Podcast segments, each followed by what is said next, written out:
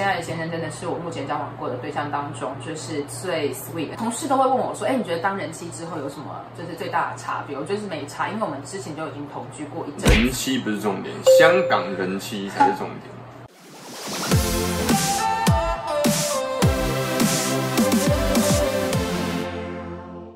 Hello，今天呢，我邀请到我一个好朋友，Miss 吴德。大家好，我是香港的新手人妻，两个月，然后我叫阿哈。我没有遇到过嫁给香港男生的台湾女生。嗯，呃，我前几任男友都是台湾人，然后这一任结婚的对象是香港人，所以只能说你下一任结婚对象没有下一代。记得我刚交往这个香港男生的时候，我周边的朋友跟家人都告诉我一件事情，就是说香港人很势利，小心。你干嘛把我们讲的这个样子呢？你们？哎，就也我就想说，有这么夸张吗？而且那个同事就说，你小心，当你没有利用价值他，就被抛弃。我想说，就当认识。像我觉得香港男生他对他主动，嗯、就是我们第一天认识，他就送我回家，然后回去的路上他就牵我的手，我就觉得哎。你们是第一次见面吗？哎，之前有聊过，在赖上聊过天之后，第一次见面，然后我们回去的时候，他就送我，很绅士的送我回家去坐公车的路上，就是聊着聊着就很自然的牵起了小手。对，会。所以你说台湾男生要加油喽。可我觉得台湾男生这样做的话，应该会被你打吧？我觉得那个一切都是要看颜值，那人帅真好人丑性骚扰。要照片请那边排队哈，前面排队。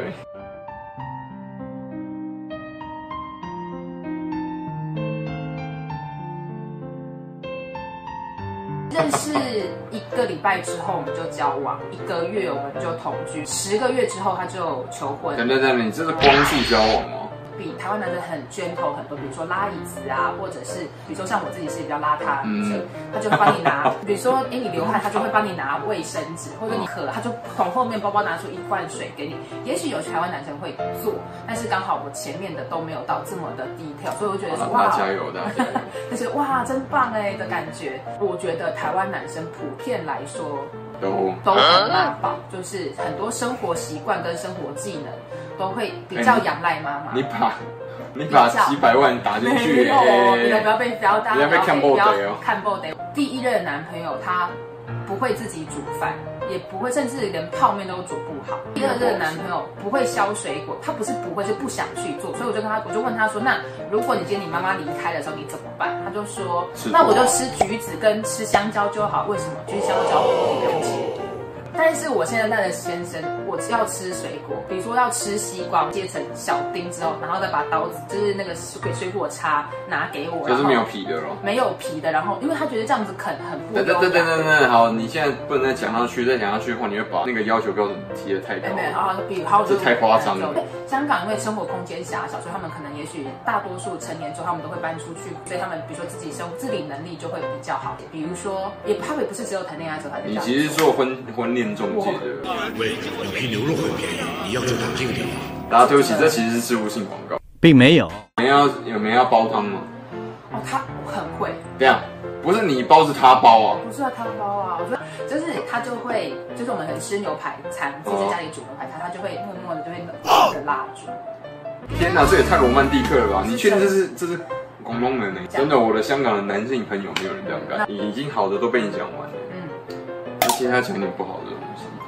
你挑战是怎样？我觉得跟香港人最大的挑战总有缺点，有一定有，而且还蛮好笑。哎，普遍香港人的普通话都是很差的，是真的，这是真的，还蛮夸张的。哎，你会讲广东话啊？我只会识听识讲，真的蛮烂。对，因为我去过香港，然后就跟他讲说，哎，我们之前去香港的哪里？他就跟我讲说，那个什么什么大厦，阴道人很多。阴道人，我想说原来是。广东话的印度人就是印度人很多，他就是最糗的事情，就是我跟他一起去早餐店，然后我们要点早餐，然后他就跟老板说：“老板，我要一个培根蛋吐司，不要包皮。” The？然后你知道当下就是不管是煎台阿姨还是店里面的客人，就是就是就很可怕，就是安静成一片。然后其实他想要讲的是，就是不要面包皮，但是。我觉得香港人真的很懒，就是连字都省略了，嗯、就包皮啊，嗯，还包皮，就是他们不要包皮，面包皮，所以才知道说，其实他们的普通话真的还是没有到很好。